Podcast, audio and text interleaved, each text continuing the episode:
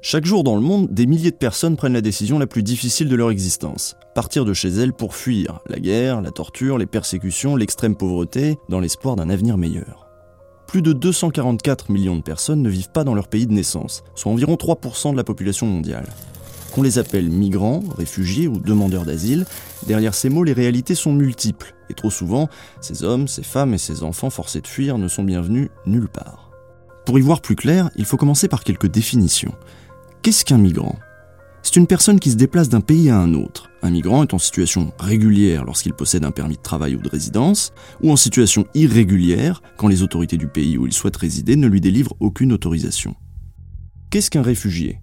C'est une personne qui fuit la violence ou la persécution dans son pays, ce qui l'a contraint à demander la protection d'un autre État. Qu'est-ce qu'un demandeur d'asile? C'est une personne qui a quitté son pays en quête de la protection d'un autre État et qui n'a pas encore obtenu de réponse. Il faut aussi clarifier la notion de droit d'asile. Le droit international dit que c'est le dernier des droits lorsque tous les autres ont été bafoués. Une sorte de rempart contre l'arbitraire et l'inhumain. C'est-à-dire, la Déclaration universelle des droits de l'homme de 1948 reconnaît que le droit d'asile est un droit universel et inconditionnel. La Convention des Nations Unies relative au statut des réfugiés datant de 1951 va plus loin en interdisant de renvoyer les réfugiés dans des pays où ils risquent d'être persécutés. C'est le principe de non-refoulement. Donc, afin de respecter ces principes, les États doivent garantir la possibilité de solliciter l'asile. Les États sont responsables des conditions d'accueil des demandeurs d'asile. Concrètement, ça veut dire qu'ils ont l'obligation de garantir à tous, sans discrimination, les droits humains fondamentaux, se nourrir, se vêtir, se loger, se soigner, le droit d'aller à l'école pour les enfants. Les demandeurs d'asile doivent être informés, dans une langue qu'ils comprennent, des services dont ils peuvent bénéficier. Et vraiment, pas seulement en théorie. Les personnes reconnues réfugiées doivent impérativement être protégées par l'État qui les accueille en attendant de pouvoir rentrer chez elles, si les conditions sont un jour réunies. Lorsque les situations de conflit ou de violation des droits humains dans les pays d'origine se prolongent, les réfugiés doivent être en mesure de reconstruire leur vie dans le pays d'accueil et avoir la possibilité d'en acquérir la nationalité s'ils le souhaitent. En réalité, le respect de ces droits se heurte à la fameuse souveraineté des États, c'est-à-dire leur droit à eux de faire ce qu'ils veulent au nom de leur indépendance. Alors oui, la majorité des États s'accordent sur la nécessité de protéger les réfugiés et sur les valeurs humaines qui entourent l'asile. Mais une fois que ça c'est dit, ils sont loin d'assumer leurs responsabilités. Il faut dire que la Convention de 1951 n'impose rien pour respecter ces principes, du coup les États en profitent pour mettre en place des procédures insuffisantes ou carrément restrictives qui n'offrent pas aux réfugiés la protection attendue. L'une des méthodes les plus efficaces, c'est l'amalgame qui permet de refouler les réfugiés sous couvert de politique d'immigration. L'autre méthode, c'est une mauvaise volonté, brutale et inhumaine. Fermeture des frontières, absence de procédures accessibles à tous, conditions d'accueil inacceptables, les politiques de dissuasion de certains gouvernements et l'absence d'un vrai système de solidarité menacent sérieusement le droit d'asile. C'est comme ça que l'Australie a transféré de force des réfugiés à Nauru, ou que l'Union européenne les maltraite en voulant les renvoyer en Turquie, depuis l'accord passé en mars 2016. L'Union européenne n'a vraiment pas à être fière de sa politique. Elle fait le choix très clair du contrôle plutôt que de la protection. Opérations conjointes aux frontières grecques, surveillance de la Méditerranée, financement des programmes nationaux de contrôle des frontières ou coopération avec la Libye, ce n'est pas beau à voir. Et ça se passe comment en vrai quand on est réfugié? Dans de nombreux pays, les conditions d'accueil des demandeurs sont déplorables, voire inexistantes. Certains sont maintenus en détention jusqu'à ce qu'ils soient reconnus réfugiés ou renvoyés, d'autres sont victimes de discrimination ou de violences orchestrées ou tolérées par les autorités. Réfugiés au Liban, en Turquie, en Jordanie, en Égypte, en Irak, les millions de personnes qui ont fui la guerre en Syrie vivent dans des conditions extrêmement dures. Mariage forcé, travail des enfants, accès insuffisant aux denrées de base ou aux soins médicaux, leur situation est insupportable. Des milliers de personnes qui partent d'Amérique centrale et traversent le Mexique sont enlevées, tuées et violées chaque année.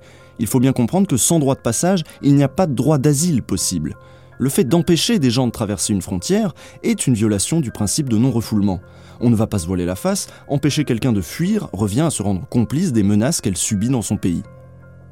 Aux abords de l'Union européenne, de nombreux réfugiés n'atteignent même pas la terre ferme, car le durcissement de la forteresse Europe et l'absence de voies sûres et légales ne leur laissent comme solution que des traversées mortelles sur des bateaux bondés et en très mauvais état.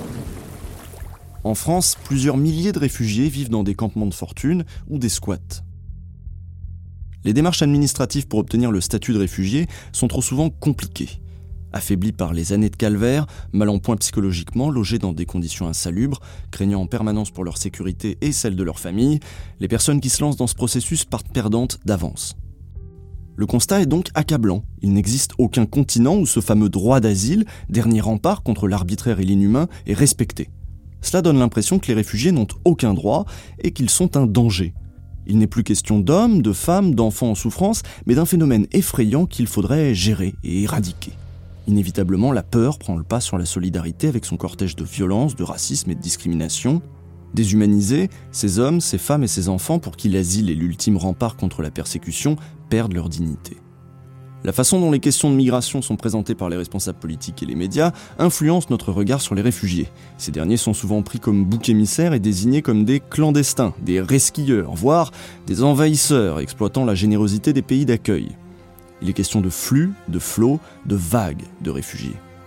Les États européens notamment entretiennent le spectre de l'invasion et mettent en avant les difficultés et le coût engendré par les afflux massifs. Et ça va plus loin. En plus d'être soupçonnés d'abuser du système, les réfugiés représenteraient, selon certaines déclarations des États, une menace pour la sécurité nationale. Parmi les réfugiés se trouveraient potentiellement des criminels, et les États devraient s'en protéger.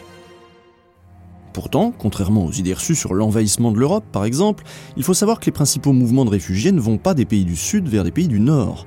La majorité des réfugiés fuient dans les pays voisins, principalement des pays en développement. C'est comme ça que le plus grand pays d'accueil est la Turquie. Et puis, en y regardant de plus près, on voit bien que les personnes qui sollicitent l'asile demandent ce que l'on demanderait tous. Elles demandent simplement de pouvoir vivre en sécurité, regarder à nouveau devant elles, voir grandir leurs enfants sans avoir peur de ce qui peut leur arriver. Ni envahisseurs ni criminels, juste des personnes qui ont l'espoir d'une vie normale et qui comptent sur la solidarité entre êtres humains. Car oui, protéger les réfugiés et respecter le droit d'asile, c'est avant tout et seulement une question d'humanité et de respect. Les frontières doivent rester ouvertes aux personnes en demande de protection. Aucun argument économique, politique ou sécuritaire ne peut justifier de refouler ou de renvoyer une personne là où elle risque d'être torturée, persécutée ou assassinée. Car il faut aussi se rappeler que même si le nombre de réfugiés à travers le monde a atteint de nouveaux sommets historiques, il ne représente que 0,3% de la population mondiale. Ce qui signifie que la communauté internationale est tout à fait capable de protéger collectivement cette population en détresse s'il y avait un véritable partage des responsabilités. Hébergement convenable, nourriture, eau, accès aux soins et à l'éducation, le manque de moyens financiers est l'un des principaux obstacles à l'accueil digne et respectueux des réfugiés. C'est pourquoi le principe essentiel à la réalisation des droits de tous les réfugiés est celui du partage des responsabilités. Pour rendre opérationnel ce principe, il faut une aide financière humanitaire plus importante pour les premiers pays d'accueil afin de leur donner les moyens d'organiser un accueil digne de ce nom. Cela évitera que les enfants travaillent au lieu d'aller à l'école pour aider à subvenir aux besoins de la famille, ou que les jeunes filles soient mariées de force pour ne plus être une charge financière. Plus de confort, de prise en charge, de soins, d'éducation, les réfugiés seront plus enclins à rester dans le premier pays d'accueil, proche du leur, plutôt que de verser de l'argent à des passeurs pour aller, à leurs risques et périls, en traversant par exemple la Méditerranée vers un autre pays. Réinstallation, transfert de réfugiés, voie légale, réunification des familles, le partage de la responsabilité de l'accueil des réfugiés est aussi une pierre angulaire de la solution à la crise. Cela permettra à des personnes très vulnérables, comme des victimes de la torture, des personnes handicapées ou malades, des personnes âgées, des jeunes enfants, des mères seules, de partir dans les pays les mieux adaptés pour les recevoir. Ce sera aussi un moyen de permettre à celles et ceux qui veulent rejoindre des proches dans un pays de le faire sans mettre leur vie en danger. Ce partage de responsabilités peut prendre plusieurs formes, comme un nouveau mécanisme de réinstallation des réfugiés vulnérables, contraignant tous les pays à accepter une proportion de la population mondiale de réfugiés vulnérables. Le Haut Commissariat des Nations Unies pour les réfugiés estime en effet qu'environ 1,2 million de personnes sont vulnérables et ont à ce titre besoin d'une réinstallation. Or, le nombre de places de réinstallation proposées ne tourne chaque année qu'autour de 100 000. Cela pourrait aussi passer par un nouveau mécanisme mondial de transfert des prochains réfugiés qui permettrait, en cas de crise soudaine comme celle de la Syrie, de re-répartir, de rééquilibrer l'accueil en fonction des capacités propres à chaque pays.